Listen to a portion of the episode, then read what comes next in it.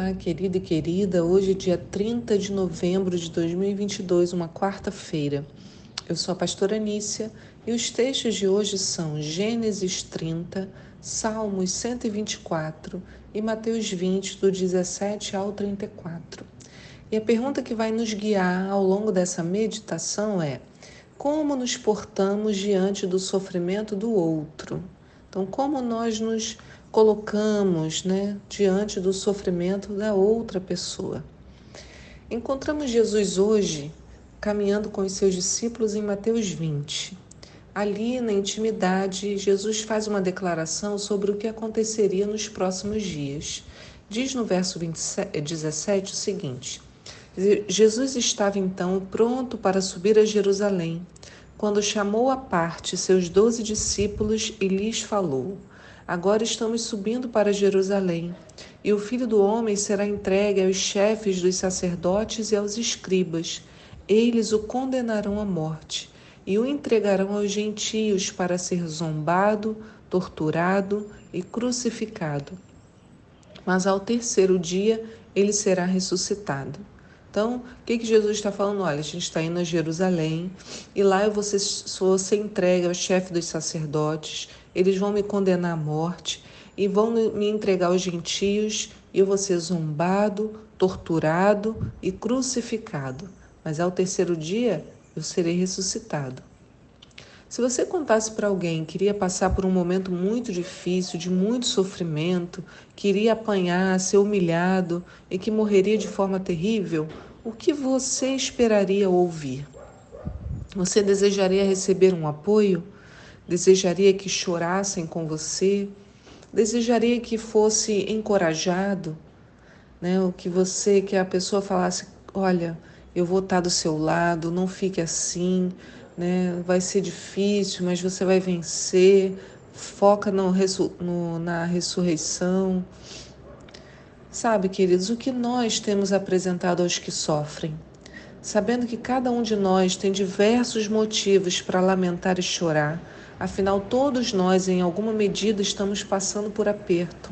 Como nos comportamos ao ouvir o lamento de outra pessoa, ao ouvir o problema de alguém? Muitas vezes não somos capazes de oferecer alento porque estamos muito ocupados com a nossa própria dor, não é verdade? Como é difícil sairmos da nossa própria situação para acolher o outro, não é mesmo? Gastamos muito tempo pensando em nós mesmos, em como resolver o nosso caso, em como melhorar, em como achar uma saída. E ao nos ocuparmos tanto com as nossas vidas, perdemos a capacidade de enxergar o outro. Nossas necessidades nos cegam. Lembram de Esaú? A necessidade de comer o cegou do que era realmente importante. E isso acontece conosco o tempo todo. Aqui com Jesus não foi diferente. Depois de ele fazer essa exposição sobre o que lhe aconteceria, ele acabou de falar isso, ó, vai acontecer tanto isso, ser zombado, humilhado, crucificado, torturado mas eu vou ressurgir, né? Vou ressuscitar. Sabe o que ele ouviu? Vou continuar a história. Eu parei no verso é, 19. No verso 20 diz assim: Naquele momento, aproximou-se de Jesus a esposa de Zebedeu com seus filhos e, prostrando-se, fez a ele um pedido. O que desejas? perguntou Jesus. E ela respondeu: Ordena que no teu reino estes meus dois filhos se assentem, um à tua direita e outro à tua esquerda. Não sabeis o que pedis, contestou-lhe Jesus. Gente, depois de contar como seria a sua morte, né, que seria zombado, que seria humilhado, que seria é, torturado, a única coisa que essa mulher tinha a pedir, a dizer, era esse pedido que os seus filhos se assentassem ao lado de Jesus, era algo como se ela dissesse assim: Olha, já que você vai morrer mesmo, deixa eu garantir o lugar dos meus filhos no futuro.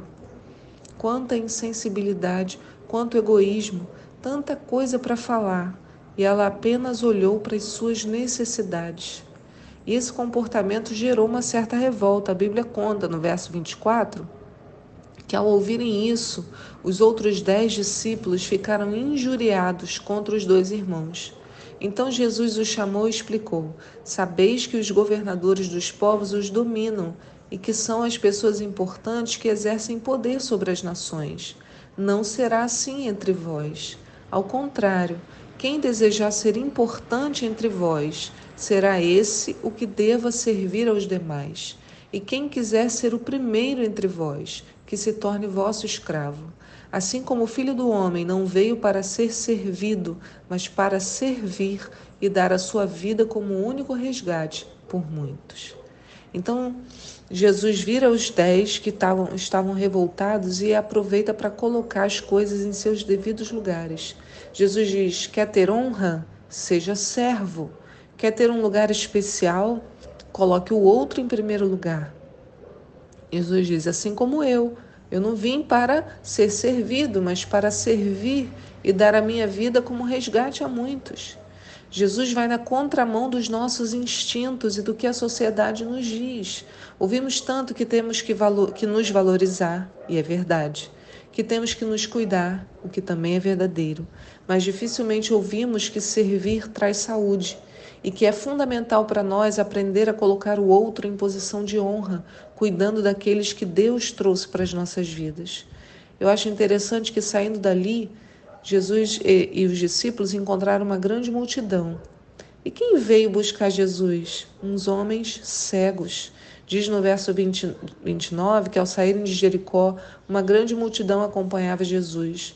E de repente, dois cegos que estavam assentados à beira do caminho, tendo ouvido que Jesus passava, puseram-se a gritar: Senhor, filho de Davi, tem misericórdia de nós. Entretanto, a multidão os repreendeu para que se calassem, mas eles clamavam ainda mais: Senhor, filho de Davi, tem misericórdia de nós. E Jesus, parando, chamou-os e lhes perguntou: O que quereis que eu vos faça? Senhor, que se abram os nossos olhos. Responderam eles. E Jesus sentiu compaixão e tocou nos olhos deles. E no mesmo instante os cegos recuperaram a visão e o seguiram. Me parece irônico o clamor desses homens em função daquilo que havia acabado de acontecer. Parece que Jesus quer mostrar aos discípulos: olha, vocês estão cegos e devem buscar a cura da visão. Estão com os olhos fechados por seu próprio engano, egoísmo e inveja, mas não têm buscado a cura. Esses homens cegos de nascimento viam mais do que todos ali, porque foram clamar por Jesus, se renderam a Ele e criam em seu poder. Da mesma forma, Jesus hoje nos chama a pedir cura para os nossos olhos, para compreendermos as necessidades do outro, para sermos humildes, úteis, para estendermos as mãos, para termos compaixão, assim como Jesus demonstrou esse mesmo sentimento aos cegos. Veja que, diferente da mulher de Zebedeu, né, do que ela fez com Jesus, Jesus, ao se encontrar com o sofrimento do outro, não pensou em si mesmo. Ele podia falar: nossa, eu estou indo para ser morto. E esses homens querem me parar com o problema deles. Olha o problema que eu estou na mão, eu vou carregar o peso. Jesus não fez isso. Diz a Bíblia que ele olhou para os homens e sentiu compaixão. Então, será que temos sentido, né, ou temos sido como Jesus, compadecendo-nos da dor do outro? Ou temos sido como a mulher de Zebedeu, pensando em nós primeiro e em nossas dores? Sabe, irmãos, não é que elas não sejam importantes, elas são muito importantes. A sua dor é importante, a sua dor é única, ela é importante. Mas a cura virá quando olharmos para o outro. Só assim os nossos olhos serão abertos. Por isso que Apocalipse 3,18 diz: Portanto, ofereço-te este conselho: adquire de mim refinado, ouro refinado no fogo, a fim de que te enriqueças. Roupas brancas para que possa cobrir a tua vergonhosa nudez, e compra o melhor colírio para que ao ungir os teus olhos possa enxergar claramente. Romanos 12:10 diz: Amai-vos dedicadamente uns aos outros com amor fraternal, preferindo dar honra a outras pessoas mais do que a si próprios. É fácil? Não. É desafiador. O que Jesus propõe é desafiador. Mas toda vez que os nossos olhos se voltam apenas para nós, nós entramos num ciclo de pecado, culpa, de dor, de autocomiseração, né, onde eu passo a sentir pena de mim, não consigo enxergar mais nada. Para romper esse ciclo, o meu olhar tem que ir para fora. Quando eu passo a olhar para o outro e deixar que Deus cuide de mim, sabendo que o Senhor olha para mim com compaixão, assim como ele olhou para esses homens cegos. Que o Senhor tenha misericórdia de nós e abra os nossos olhos para que nós recuperemos a visão e possamos enxergar claramente. Fique na paz do Senhor.